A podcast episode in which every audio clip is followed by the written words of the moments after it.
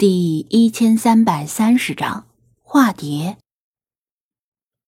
张子安思考问题的时候，小芹菜一直仰头注视着那只凤蝶幼虫。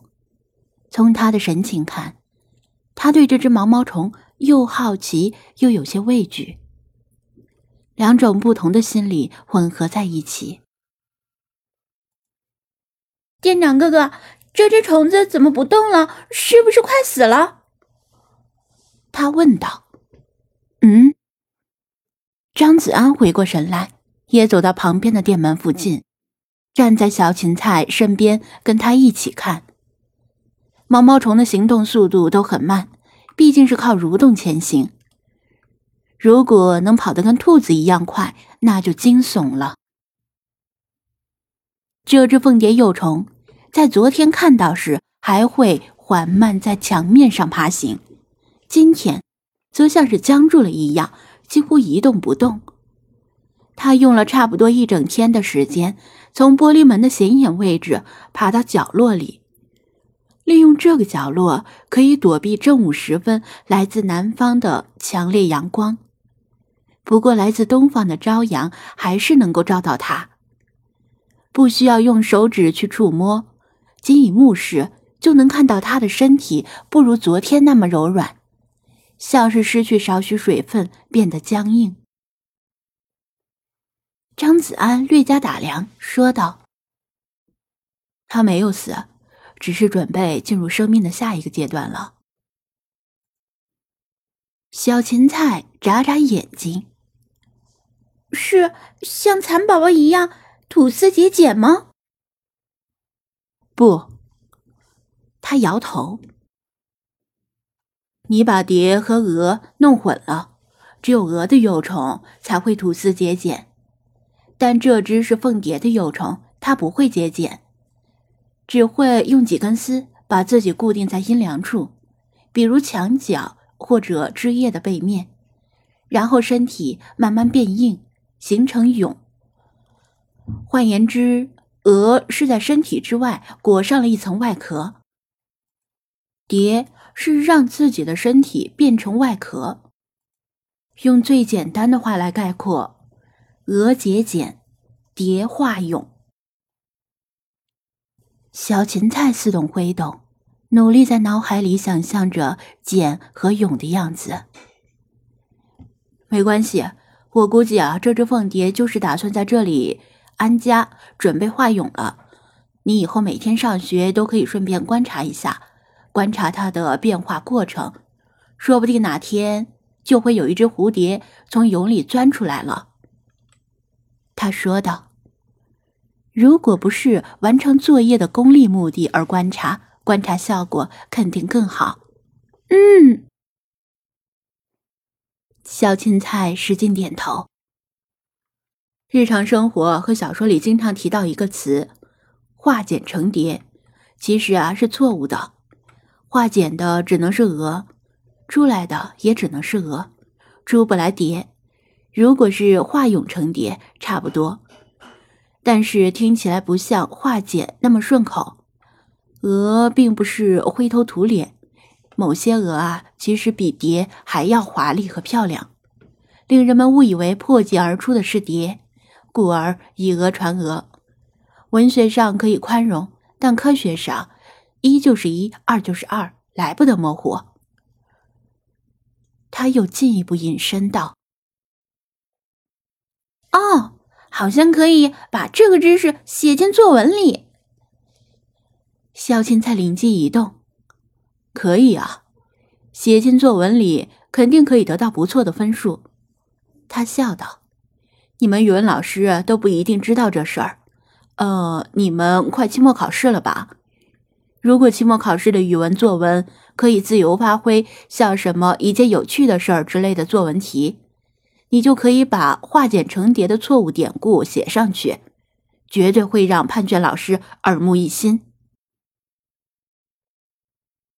六月底就是小学期末考试了，小芹菜本来是作文苦手，在这方面远不如学霸王王雅宁。每次王雅宁的作文都会被老师当做范文当堂朗读，令小芹菜很羡慕。听到张子安的建议，他简直是喜不自胜。现在就已经开始琢磨作文要怎么写了。王雅宁的作文胜在文采和词藻，令小芹菜很羡慕。听到张子安的建议，他简直是喜不自胜。现在就已经开始琢磨作文要怎么写了。王雅宁的作文胜在文采和词藻。说白了，就是小学生和中学生常见的套路文。虽然看着不错，读起来也挺通顺，但看过就忘。如果小芹菜把化茧成蝶的错误典故以及刊物写上去，起码能在心意方面压过王亚宁一头。反正店内无事，店员们。刚才出来看许壮壮的热闹，还没回去。王乾感慨的说道：“如果我重生回小学，就算写出这篇作文，肯定也会被老师怀疑是抄袭的。”李坤赞同道：“确实不像是班里语文倒数第一的孩子能够写出来的。”我靠！你倒数第二，还有资格看不起我？王乾反唇相讥：“你们两个赶紧滚进店，别在外面给我丢人了。”张子安把这两个二货轰回店里，听他们的对话，简直有损店铺形象。他们还磨磨唧唧的不愿意回去，声称店里太闷。张子安又不让开空调，还不如出来透透气。小芹菜构思作文，构思的起劲儿，盯着凤蝶幼虫说道：“好神奇呀！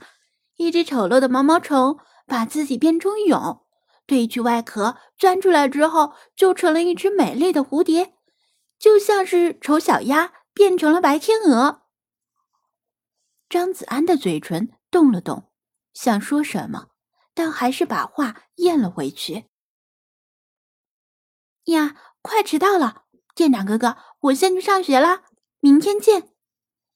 小芹菜低头看了眼手腕上的儿童手表，惊呼一声，摆着手欢快的跑掉了。明天见，别跑太快了，小心摔倒磕破膝盖。张子安也挥手道别。活泼的小芹菜已经换上了短袖运动衫和短裤，如果没有两只小辫子颤巍巍的，从背后看起来像个假小子。师尊，您刚才想说啥？李坤察言观色，敏锐的察觉到张子安有未尽之语。就你眼尖？张子安瞪了他一眼。说嘛，师尊，弟子也想听听看，长长见识。王乾也死皮赖脸的央求道。张子安拗不过他们，说道：“小芹菜刚才有句话说错了，他说毛毛虫化蛹再破壳，就成了蝴蝶，如同丑小鸭变成了白天鹅。其实这不对，哪里不对？”黄乾和李坤一脸懵逼。张子安面色稍显沉重，解释道：“毛毛虫化蛹之后呢，内部会发生翻天覆地的变化。毛毛虫体内几乎所有的器官会被酶消化成细胞浆，然后有一种名为成虫盘的组织，以细胞浆作为营养来源。”再重新生成蝴蝶的各种器官。王乾和李坤依然是一脸懵逼，完全没听懂。举个例子，比如说《异形》那种科幻电影，一个人在不知情的情况下，体内被注射进某种外星生物的卵，然后他进入冬眠舱，以应对漫长的宇宙旅行。而在他冬眠期间，卵在他体内悄悄孵化，以他的血肉和器官为食。当冬眠舱再打开的时候，从里面出来的不是一个人类，而是一只外星怪物。这就可以看成是毛毛虫与蝴蝶的转化过程。张子安指着即将化蛹的凤蝶幼虫：“你们以为这只毛毛虫会化成蝴蝶？其实不是，它只是一台负责收集营养的进食机器。真正的蝴蝶。”现在还以类似于卵的形态寄生在它的体内，等待它把自己养肥之后，再以它为食。进去的是人，出来的是外星怪物；进去的是毛毛虫，出来的是蝴蝶。这怎么能跟丑小鸭和白天鹅的转化相提并论呢？王乾和李坤终于听懂了，相顾色变。明明是大夏天。他们却后背发冷，浑身都起了一层鸡皮疙瘩。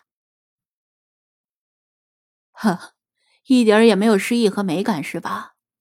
但事实的真相就是如此残酷。张子安苦笑道：“化茧成蝶这个词，从根本上就是不成立的。即使是改成化蛹成蝶，也是不成立的。毛毛虫在化蛹之后就已经形神俱灭了。”王乾明白了，所以您得把这些告诉小芹菜。是啊，因为这些真相太黑暗、太残酷了。小芹菜这个年纪还没有必要知道这些，就让他以为毛毛虫真的能够蜕变成蝴蝶吧。王谦和李坤唏嘘不已。张子安盯着这只凤蝶幼虫，他体内。到底隐藏着一只什么样的蝴蝶呢？